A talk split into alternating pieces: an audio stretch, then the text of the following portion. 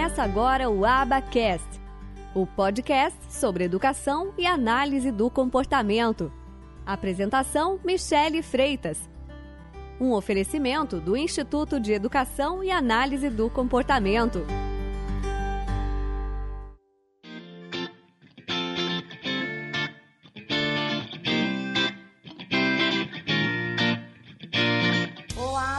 Pessoal, tudo bem? Sejam muito bem-vindos a essa live que não é live, né? Na verdade, hoje eu não vou estar em Goiânia, eu vou estar viajando, mas não é por isso que eu vou deixar vocês sem conteúdo, né? Meus alunos aí sem ter conteúdo para consumir no domingo. Então eu fiz questão de deixar aqui para vocês um conteúdo muito, muito bacana que eu tive a honra de poder proporcionar para vocês aqui no canal canal do YouTube. Bom, e hoje o que eu vou deixar para vocês aqui de live vai ser uma entrevista com o Dr. Carlos Gadia, neuropediatra do Miami Children's Hospital, né? Um brasileiro especialista em autismo, um grande profissional de uma humildade incrível, né? E que eu tive a honra de entrevistar para o nosso canal. Bom, eu me encontrei com o Dr. Carlos Gadia na inauguração de uma clínica na cidade de Vitória, num simpósio de autismo organizado aí por essa clínica pela John John Desenvolvimento Infantil. Gostaria muito de agradecer a BCBA Juliana Dadalto que me recebeu com todo carinho, com toda disposição na sua clínica e fez essa intermediação, essa ponte entre eu e o Dr. Carlos Gadia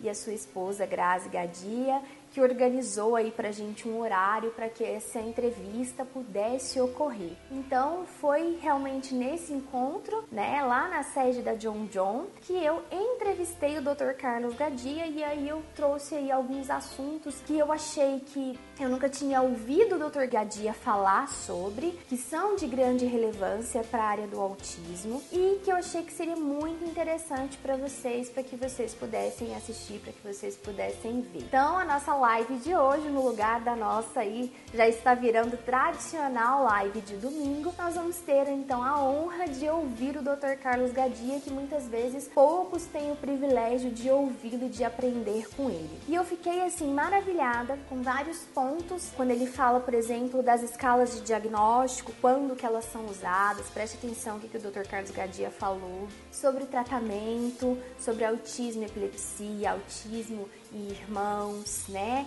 A parte um pouquinho da parte genética, então, assim, foi um papo muito gostoso. Eu gostaria muito de agradecer ao Dr. Carlos Gadia por ter concedido essa entrevista pra gente, mesmo estando muito cansado, com a agenda muito cheia, e a esposa dele, a Grazi Gadia, que fez aí essa intermediação. Muito obrigada, eu espero que vocês aproveitem esse vídeo assim como eu aproveitei para fazer. Foi muito bom, foi muito rico. Aproveitem essas oportunidades de aprendizado, porque são elas que realmente nos levam aí de um nível para o outro no conhecimento e, consequentemente, na ajuda das crianças e das famílias que a gente tanto busca ajudar e a compreender. E enquanto eu tive nesse evento, né, eu também fiz a gravação das palestras do Dr. Carlos Gadia, que deu duas palestras nesse evento. Nós aqui do IEAC, nós compramos o direito de imagem dessas palestras e nós vamos disponibilizar para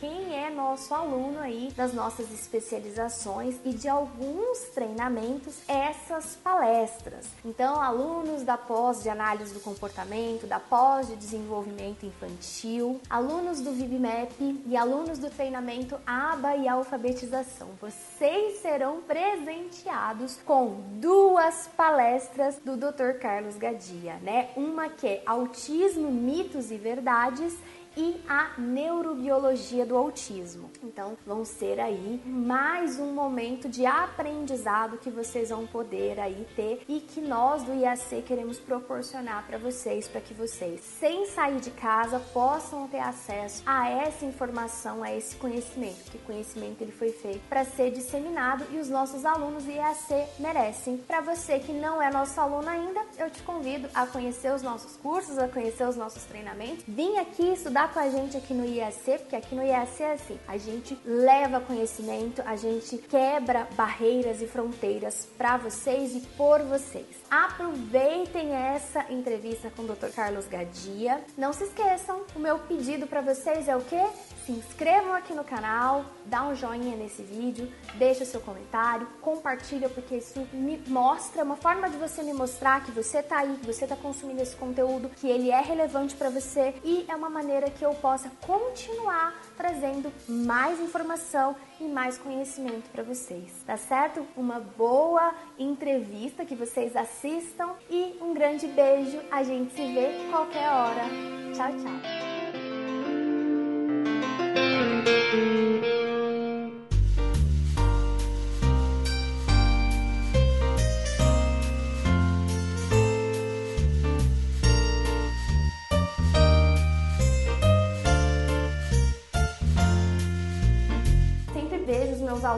Assim terem algumas dúvidas, né? E aí é sobre isso um pouquinho que eu queria tá. te falar. perguntar tá, claro. e falar, tá. né? E primeiro, Dr. Carlos, eu queria que você contasse aí pra gente é, seu campo de atuação lá no Miami Children's Hospital. Por que os Estados Unidos? Por que você nos deixou? eu sempre quis fazer neurologia pediátrica. Uhum. Né? É, porque a minha irmã mais velha, a doutora Neura Rota, é uma, é uma neuropediatra, uma das, das primeiras neuropediatras do país, né?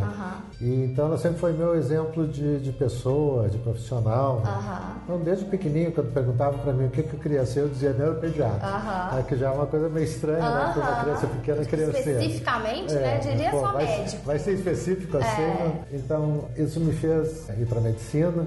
E depois, num determinado momento, eu e um meu melhor amigo da faculdade, nós resolvemos que, que a gente queria fazer residência fora do Brasil. Uhum. E aí então nós viemos para os Estados Unidos com a ideia de voltar para o Brasil para ensinar. Eu até voltei num período de três anos, no início dos anos 90. É, é difícil né, a gente recomeçar, né? Uhum. Então acabamos voltando para os Estados Unidos. Né? Eu já estou lá há 37 anos. Uhum. Né? A questão do autismo né, na minha vida, ele entrou assim por absolutamente por acaso. Seu interesse era epilepsia, né? Meu interesse era epilepsia, exatamente. É. Né? Então, na, naquela época, né, epilepsia, principalmente tratamento de, de epilepsia intratável, medicamente, uso de cirurgia de epilepsia, era uma área de grande interesse dentro da neurologia uhum. infantil, né? E foi a área que eu, que eu tinha interesse também. Mas, né, uh, por uma dessas coisas da vida, né, quando me convidaram para ir trabalhar no Miami Children's Hospital, dois anos depois, uh, nós tivemos necessidade de ter mais um, um colega, né? nós já éramos um grupo grande, naquela época nós devíamos ser por volta de 20 neurologistas pediátricos no Children's. E aí nós convidamos um, um rapaz que estava recém terminando a formação, o Roberto Tucci, que acabou sendo um dos grandes nomes do autismo no mundo. Né? Ele foi quem fez os, os, trabalhos mais importantes de relacionamento de epilepsia e autismo são uhum, dele. Né? Uhum. Eu e o Roberto acabamos virando grandes amigos uhum. e eu acabei aprendendo a gostar de autismo com ele. Então uhum. foi por absoluto acaso. Uhum. Né? Há 20 anos atrás foi criado o, centro, o Damarino Centro, uhum. né? basicamente pela, pelo trabalho do, do Roberto. O Roberto uhum. Tutman foi quem fez o diagnóstico do, do filho do Damarino quando ele tinha 3 anos.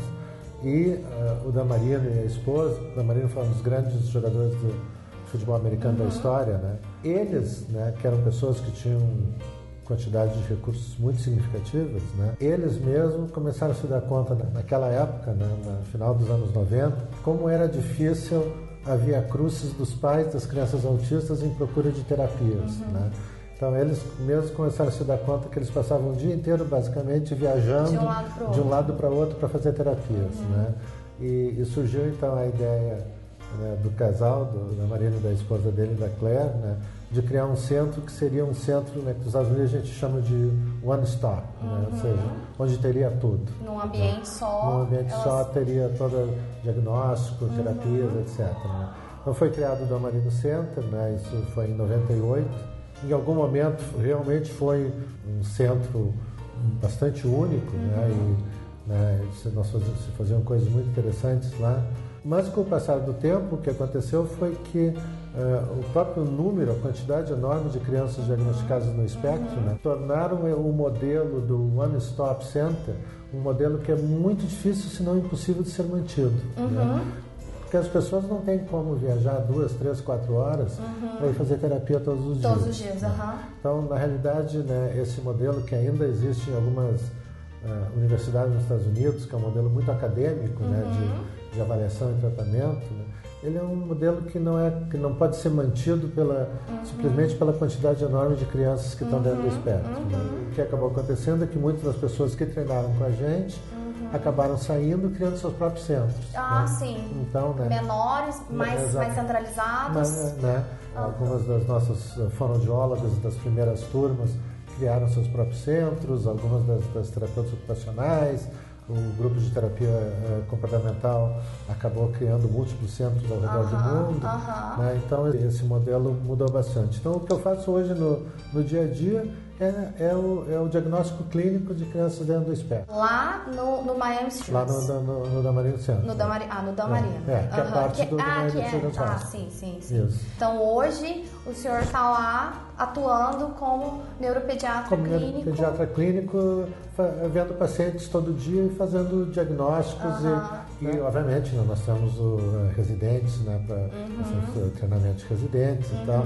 Então, nós temos essa função também de, de ensinar os que vêm na, depois da gente. E acabou deixando a epilepsia? A, a epilepsia se tornou uma coisa secundária, né, porque apesar do, do, do Miami Children's ser talvez o maior centro de cirurgia de epilepsia para crianças do mundo, né? Eu tenho muitos colegas que fazem isso, né? Muitos poucos colegas querem lidar com autismo. Né? Ah, né? entendi. Porque todos nós, né, é, dentro da neuropediatria, a gente gostaria de ter algo que a gente pudesse curar e resolver e acabou. Uh -huh. né? é, infelizmente, com autismo é a coisa mais complicada. Uh -huh. né? Aí, então, o pessoal tá, ainda está preferindo. É. Não, de, deixa o Gadia lá, ele já está bem. É, já está bem, deixa ele resolver isso. Ele já está nessa é. há muito tempo, ele já é. ficou muito bem. E doutor Gadia, é, vamos então falar bem brevemente assim com relação ao DSM. Eu acho que por que que mudou é uma questão de política dos Estados Unidos. Acho que isso já está bem amplamente divulgado. Hum.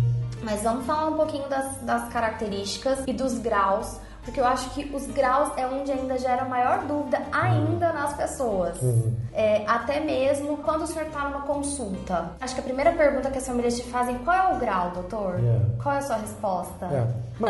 É. o, o senhor uma, costuma... De uma certa maneira, né, o, o DSM-5 né, facilitou a nossa vida, né? É, porque né, até, até antes do DSM-5 nós tínhamos graus que eram, de uma certa maneira, né, eram muito subjetivos, né? Quer dizer, eu podia achar que era leve, Sim. achar que era moderado. Com base no seu né, contato base ali da, de... na tua experiência naquela, naquela visita. Né? Com o DSM-5, né, nós temos agora níveis 1, 2 e 3, né, que são níveis que, de uma certa maneira, exigem que a criança tenha recebido algum tipo de intervenção. O nível 1 são crianças bastante funcionais com muito pouca intervenção. Uhum. O nível 3 são crianças muito pouco funcionais, apesar de muita intervenção. Uhum. E o nível 2, que é o grande nível, né, em termos de números, é o resto. Né? Então, uhum. são crianças com variados graus de funcionalidade, com variados graus de intervenção. Né? Então, de uma certa maneira, isso uh, teve um efeito muito positivo que foi salientar, sublinhar a importância das intervenções. Uhum. Né? De como é muito difícil, se não impossível, tu determinar que nível essa criança tem numa primeira visão, numa primeira visita, Sim. né? sem ter recebido intervenções apropriadas. Uhum. Né? Então, tu requer que algum tempo passe, que essa criança tenha recebido intervenções para que tu possa então ter uma ideia melhor do nível de progresso que ela teve. Né? Até porque tem crianças que, no primeiro momento, podem parecer muito severas e que melhoram muito uhum, com intervenção. Um salto muito grande, às vezes num curto período de Exatamente. tempo, aí de seis meses, é. um ano. E tem outras crianças, né, que parecem muito leves numa primeira visão e que infelizmente melhoram muito pouco apesar de receber intervenção. Uhum. Né? Então isso de uma certa maneira veio a facilitar essa questão porque é uma angústia muito grande dos pais, uhum. né? Uhum. né? Essa ideia de eu quero saber onde isso. é que o meu filho está. Eu acho que é a primeira pergunta é. que qualquer pai te faz. É. Foi a é. primeira pergunta que meu marido fez é. e, e, é a, a, primeira pergunta que ele te faz. Qual, qual é o nível? É, e, as, e, quando você está vendo a primeira vez, então a pergunta que você fala, só vou poder te responder isso. Depois que ele começar a receber intervenções, né? Nível adequado de intervenções, de boa qualidade, para que a gente possa ter uma ideia melhor. Aham. É, porque essa realmente é uma queixa muito grande e a gente ouve muito até a confusão com relação ao, ao Asperger uhum. e o autismo leve, porque hoje é tudo autismo leve. Mas na prática existe uma diferença, porque a gente vê uma diferença notória em uma criança que mesmo depois de receber uma intervenção, ela teve uma melhora demais, ela é não verbal, passa a ser verbal, mas o Asperger ele ainda tem uma, uma característica diferente. Como que ficou o Asperger nessa história toda do DSM? Como é. novo diagnóstico, né, ele deixou de existir. Deixou né? de existir, é. é. Né? Existe uma série de razões para isso, né? Mas, assim, a mais clara era porque isso gerava confusão não somente entre os pacientes, mas mesmo entre os profissionais de saúde. né? Às vezes a gente podia colocar um, uma criança de alto funcionamento sendo avaliada por três, quatro, cinco especialistas e um chamaria de Asperger, outro chamaria de autismo de alto funcionamento, outro de transtorno global não, não especificado. Né? E isso gerava confusão para a própria família. Né? Quer dizer, se tu recebia múltiplos diagnósticos diferentes, né? uhum. como é que tu consegue explicar isso? Uhum. Né? Então, de uma certa maneira, eh, essa foi uma das razões pelas quais o DSM-5 mudou. Né? Uhum. O outro foi que a razão pela qual essas, essas subcategorias foram criadas no DSM-4 era porque existia uma, uma ideia, né, uma esperança de que com grupos mais homogêneos nós faríamos pesquisa melhor, uhum, né? Uhum. E que então nós teríamos uma possibilidade de identificar padrões uhum. e intervenções, etc., que seriam mais específicas para diferentes uh, níveis, vamos uhum, dizer, né? Uhum. Isso não aconteceu, né? O que aconteceu é que 99% da pesquisa que continua sendo feita foi sendo feita basicamente em crianças com diagnóstico de autismo, não com crianças com diagnóstico de Asperger, nem de transtorno global eh, do desenvolvimento não especificado. Então, essa, essa esperança que se tinha de que subdividir em grupos mais homogêneos facilitaria a pesquisa não se demonstrou verdadeira. E, em, em último lugar, é um aspecto prático, né? do ponto nos Estados Unidos, no final dos anos 90, muitos estados da, americanos começaram a passar leis que tornavam obrigatório o tratamento de crianças autistas, a cobertura de tratamento de crianças autistas por, por seguro de saúde. Como a palavra utilizada era autismo, se tu tinha um filho Só com diagnóstico de síndrome de Asperger, tu não era coberto. Né? Se tu tinha um filho com transtorno global de desenvolvimento uh específico, tu não era coberto. Então, houve também um desejo de unificar o diagnóstico para fazer, tornar claro de que todas essas crianças deveriam ser cobertas. A ideia da pesquisa, eu com uma mentezinha de pesquisadora que na UNB eles vão colocando na nossa cabeça, realmente é muito, é muito válida se você tivesse um grupo mais homogêneo. Sim. Mas, por exemplo, a prevalência que o senhor recebe no consultório dos meninos de um alto funcionamento, uma linguagem muito adiantada, uma, um bom nível de linguagem, muitas vezes até uma linguagem rebuscada, mas um sério problema na parte de habilidades sociais ainda é menor comparado com os com, com os meninos mais autistas, assim, os autistas no sentido fora da, do, da, do, do Asperger. Sim, ah, não, claro. É, essas crianças que antigamente né, seriam, recebiam diagnóstico de, de síndrome de Asperger né, são é, um número relativamente pequeno uh -huh. dentro do espectro. Né? Uh -huh. né? Até porque é, é relativamente fácil para essas crianças demorarem muito a ser diagnosticadas. Sim, né? sim. Né? Nós temos situações de crianças que já estão já bem encaminhadas né, no nível eh, elementar e às vezes até no, no que seria equivalente ao segundo nível né, aqui no Brasil, né, no middle school, e que, que o diagnóstico não é feito. Né? Elas passam despercebidas ou, ou, passam com diagnósticos de déficit de atenção. Um transtorno de, opositor. transtorno opositor, né? ansiedade social, uh -huh. etc. Né? Uh -huh. Então, muitas vezes elas são deixadas, elas passam, né? são perdidas uh -huh. no diagnóstico. Né? E aí ainda fica mais difícil ainda, porque entram outras variáveis exatamente. dentro do para fazer o diagnóstico diferencial, aí que realmente fica mais difícil. Mais difícil, exatamente. E aí, às vezes, vezes um psiquiatra ou um neuropediatra que não tem a experiência com o autismo, ele vai para outras vertentes. Isso é uma coisa que né, a medicina se tornou super especializada, né? E da mesma maneira como a neurologia e a psiquiatria. Né? Então, obviamente, vai haver dentro da, dessas, uh, áreas, dessas né? áreas, né? pessoas que têm uma experiência maior, uma experiência uhum. menor, um interesse maior ou menor, então nem sempre tu vai estar focado nessas uhum. questões. Né? Uhum. É humanamente impossível também Exatamente, se dedicar para estudar mais, dentro né? de todas é. as áreas. E o processo de diagnóstico nos Estados Unidos é bem diferente do nosso processo aqui no Brasil? Hum, não, acho que não. O diagnóstico, né, nos Estados Unidos e na maior parte dos países do mundo, né, é um diagnóstico primariamente ou quase exclusivamente clínico. Mas feito só pelo senhor, por exemplo, ou o senhor sempre nos Estados Unidos é obrigado, sei lá, por alguma norma de legislação, alguma coisa, a ter segundas opiniões de, por exemplo, de hum. multidisciplinares? É. Não, na realidade, né, o diagnóstico é um diagnóstico clínico feito para o médico. Uhum. Né? E esse diagnóstico clínico ele vai depender basicamente da, da experiência clínica que esse médico, que esse tem, médico tem. Né? Isso é uma coisa que nós achamos muito importante, porque uh, essa ideia né, de que o diagnóstico de, de autismo é um diagnóstico extremamente difícil e que requer o uso de escalas muito sofisticadas, uhum, né? Isso na, na, na, prática não é, não é a realidade. Né? Uhum. E, e, de novo, esse modelo né, que, que existia né, até talvez o final dos anos 90, né, de instituições acadêmicas nos Estados Unidos, em que uma criança era avaliada por um time de especialistas uhum. por um período de um dia ou mais. Uhum. Né? Ou até meses, é, às vezes. Eu... E, e, e voltava né, dessa, dessa avaliação com um laudo de 50, 60, 80 páginas, né?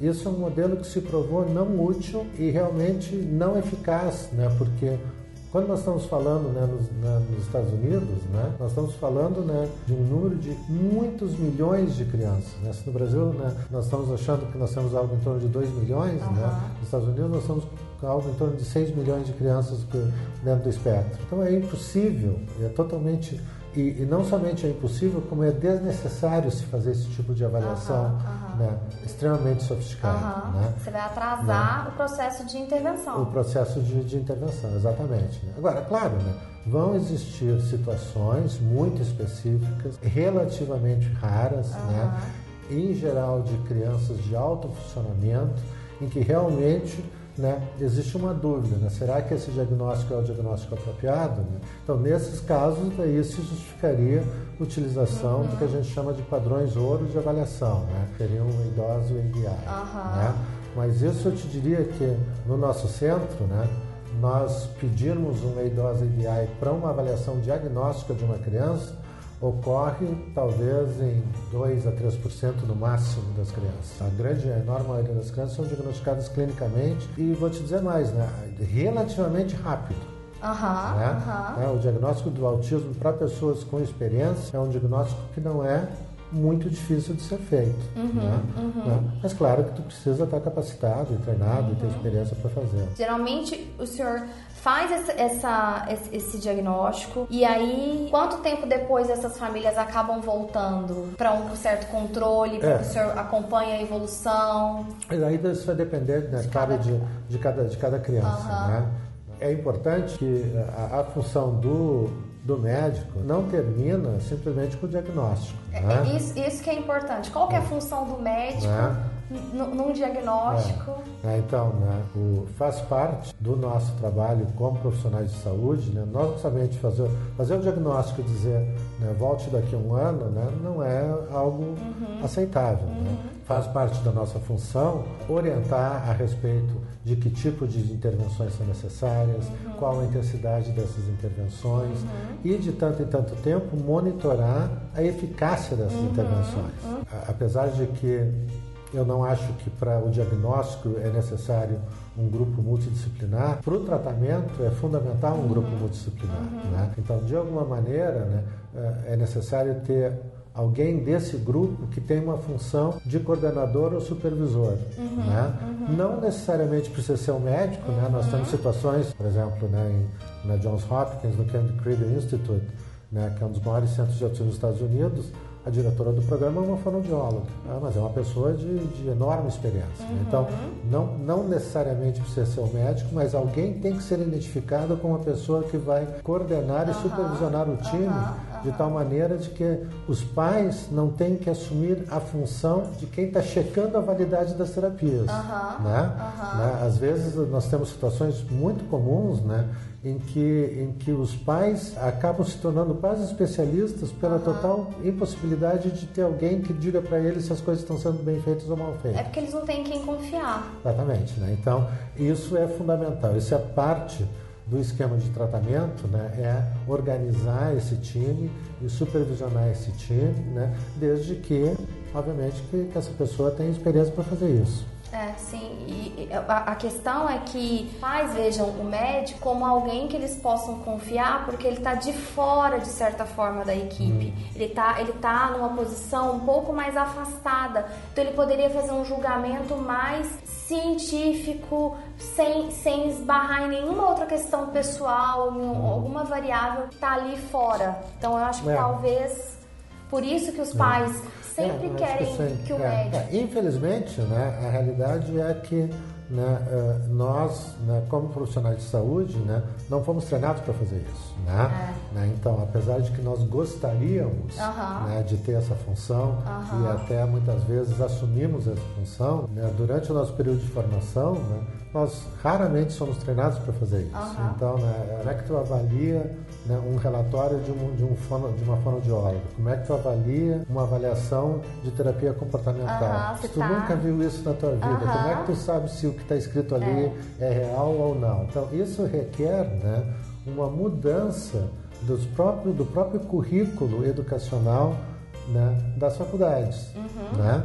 Como eu sempre digo para os meus residentes, né, eu não, não tenho capacidade de montar um programa de terapia comportamental, está uhum. muito longe das minhas capacidades. Mas eu sei o suficiente para me dar conta se esse relatório da terapia comportamental faz sentido, não faz sentido, uhum. se isso reflete o funcionamento dessa criança ou não, uhum. né? ou se simplesmente isso é um relatório que está escrito que não tem nada a ver com o que está sendo uhum. feito. Né? Uhum. Então é, é, muito importante, né? é um déficit né? em todos os países do mundo. Né? Talvez essa, essa poderia ser uma formação e uma capacitação que pudesse vir depois, como qualquer curso em qualquer área que a gente faz para sempre estar tá se aperfeiçoando. É, é, mas o ideal seria né, de que isso fosse feito né, ainda no, no, no, ambiente da equipe. No, é, né, no, no treinamento das pessoas, uh, ainda né, a nível de residência, a nível de formação. Uhum, né? Sim, a base educacional. E com relação, então, a gente falou de tratamento, e aí o senhor sempre fala, né, tratamentos que tenham base de evidência científica. Como que os pais, eles podem saber se esse tratamento ele tem base de evidência científica? Geralmente ele acredita no que o neuropediatra ou no que o psiquiatra que está dando o diagnóstico recomenda. Que eu sempre fico me perguntando, né, como que eu posso ajudar essas famílias? Porque às vezes a gente vê fazendo um monte de coisa que não tem base nenhuma científica, mas a gente, né, não acorda, a, a maioria das pessoas não acorda no domingo e vai ler um artigo científico. Uhum. Só os doidos mesmo, estudiosos é, a gente que está nesse meio aí mais acadêmico, a gente faz isso e lê com uma certa fluência. Mas geralmente um pai não vai fazer isso. Então, assim, como que a gente pode ajudar com que eles possam ter essa, essa certeza? Isso de novo, né? Cai na, na, no que nós estamos falando de ter alguém identificado dentro do, de, de, do time, né, das intervenções, né, com a pessoa que vai ajudar uhum. a coordenar, a supervisionar os tipos de intervenções uhum. que estão sendo feitas. Né? Uh, isso é uma coisa muito difícil, né? porque com a facilidade que nós temos hoje de acessar a internet, né, a quantidade de informação que nós temos é enorme. É. Né? Então os pais Separar recebem. O joio do trigo. É, então, né, a, conseguir separar coisas de real qualidade, de fundamento científico de não, é muito difícil, né? Até porque uh, algumas intervenções que não têm qualidade científica estão ficando sofisticadas em termos da sua capacidade de marketing, uhum. né? Uh, então, é Até real... parece que tem, Até né? parece que tem, exatamente, né? Então isso, mas isso de novo, né, cai na responsabilidade das pessoas que são responsáveis por, pelo cuidado daquela criança, né, do ponto de vista de profissionais de saúde, de tentar a, a melhor informação. Existem é, estudos, né, o National Autism Research Center já publicou dois grandes artigos de revisão, né, um cobrindo a literatura de até 1997 e outro até 2017, que mostra claramente quais são os tipos de intervenção que têm suporte científico e quais não têm. Uhum, né? uhum. Os que não têm suporte científico não necessariamente querem dizer que não funcionam, mas querem dizer que nesse momento não existe suficiente evidência uhum. para que justifique o uso dele do ponto de uhum. vista científico. Né? Uhum. Então, os, os, profissionais podem consultar isso. Né? Acho difícil que pais consultem esse, mas os profissionais com certeza podem consultar. Né? E os pais né, podem se valer de sites de informação que sejam sites de informação segura. Uhum, né? Uhum. Né? Uh, por exemplo, né, o, o, nos Estados Unidos, o Autism Speaks, né, uhum, que, é grande, né, que é o grande grupo não governamental, né, né, eles têm uma quantidade de informação muito boa, Sim, né, de recursos, né, de recursos, né, que são baseados em informação científica. Uhum, bacana. E autismo e medicação? Quais são hoje ah, as medicações que estão sendo usadas para ajudar aí em alguns sintomas, né, da, das crianças? E quais são os casos aí que geralmente o senhor tem esse olhar de que essa medicação, porque os pais têm muito medo da medicação a qualquer pessoa, é, né? De, é. Não, mas aí ele vai tomar pro resto da vida. Como que, como que, que vai ser isso? Eu não quero que meu filho fique dependente. Ele só tem três anos, já vai fazer uso de medicação. Muitas vezes os pais chegam até mesmo quando o senhor, depois de tanta experiência fazendo essa recomendação, os pais chegam a relutar. Nós estamos numa situação hoje em dia que realmente não existe medicação para autismo. É. Né? né? As medicações que nós temos hoje são medicações para lidar com sintomas né, alvos né, que podem interferir com a eficácia das terapias. Né? Então, né, o tratamento do autismo hoje em dia é terapêutico. Uhum. Né? A medicação simplesmente é um coadjuvante uhum. para permitir que essa terapia possa ser aplicada da maneira mais eficaz possível. Uhum. Né? Então, Potencializar, então, né? Exatamente. Então, dependendo de qual sintoma-alvo nós estamos falando, que pode ser comportamentos agressivos, comportamentos automutilantes, uh, comportamentos obsessivos compulsivos, uhum. hiperatividade, etc., né? isso vai determinar com que a gente escolha que tipo de medicação possa ser usada. E, e hoje, e Brasil e Estados Unidos têm usado mais ou menos risperidona, aripiprazol, tem se seguido a mesma é, linha, acho, né? que, acho, que, acho que em geral né, não existe nada de muito diferente que está sendo utilizado. Né? O que a gente tem que ter é um, é um bom equilíbrio né, entre de não termos receio de utilizar a medicação quando ela é indicada, né? mas por outro lado, né, de termos uma ideia muito clara né, de por que, que nós estamos utilizando, Sem excessos, ou seja, né? qual é o tipo de sintoma que nós estamos focando. Né? né? É, é, não, não é aceitável né, que nós tenhamos situações em que os pais nos respondam para que essa medicação está sendo utilizada e a resposta está sendo para tratar o autismo da criança. Uhum, isso, uhum. não, isso não existe. Né? Então, e nem para deixar as crianças dopadas, porque é. esse é um outro grande nós medo temos, dos pais. Nós temos que estar com, com ter um equilíbrio né, entre entendermos né, a utilidade uhum. da medicação e o possível excesso do uso da medicação. Autismo e epilepsia, hoje, qual é a prevalência que os estudos mostram? É, é, autismo e epilepsia, é, é, a prevalência é em torno de 10%, né? Então, uhum. né, ela é algo em torno de 3 a 4 vezes maior do que a prevalência na população em geral. Autismo entre irmãos? Autismo entre irmãos, né? O risco né, de tu ter um, um irmão afetado, se tu já tem um, um uma criança afetada, né, uhum. é de 20%, 1 para 5. 1 para 5. Né? Se tu já tem dois irmãos, o risco é 33%. Ah, esses dados são importantes porque as famílias também têm muito esse, esse receio, né? Então é, é, uma porcentagem, claro, maior do que se você não tem, mas também não é uma porcentagem de algo de um risco é, tão elevado, é. né? É, acho né, que, que quando existe né, a questão de, de, de desejo das famílias de terem outros outras crianças, né? aí entraria mais a ideia de se fazer algum tipo de investigação genética que uhum. possa, né, pelo menos nos dar alguma ideia mais clara do risco. Né? E hoje esses testes genéticos, como o atismo, né, que vem atuando aqui no Brasil, eles têm de fato dado aí alguns nortes para as famílias? O senhor tem acompanhado esses? Os, os, os testes né, genéticos, né, sejam eles né,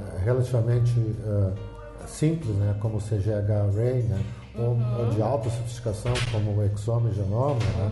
uhum. né? eles nos dão informações que vão nos ajudar muito do ponto de vista de planejamento familiar, uhum, né? Uhum. e que no futuro nós achamos que podem nos ajudar em termos de alguma direção para tratamentos específicos, específicos. né? Uhum. Mas isso ainda está, né? Uh, isso não é uma realidade agora. Isso vai se tornar uma realidade.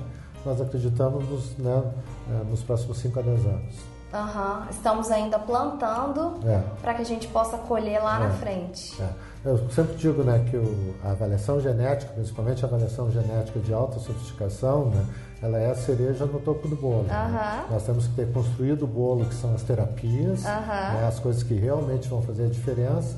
E se nós temos recursos suficientes para ter algo de maior sofisticação, então aí a gente pode pensar numa avaliação genética. É, mas a ciência é assim que se faz ciência, é né? Não, não, tem jeito não de. Tem jeito. É, é, infelizmente, ela leva um tempo e a gente precisa contribuir aí com os dados. Exatamente. Então tá bom, doutora. Era, era essas as perguntas então, aí. Tá, foi um prazer. prazer né? foi meu.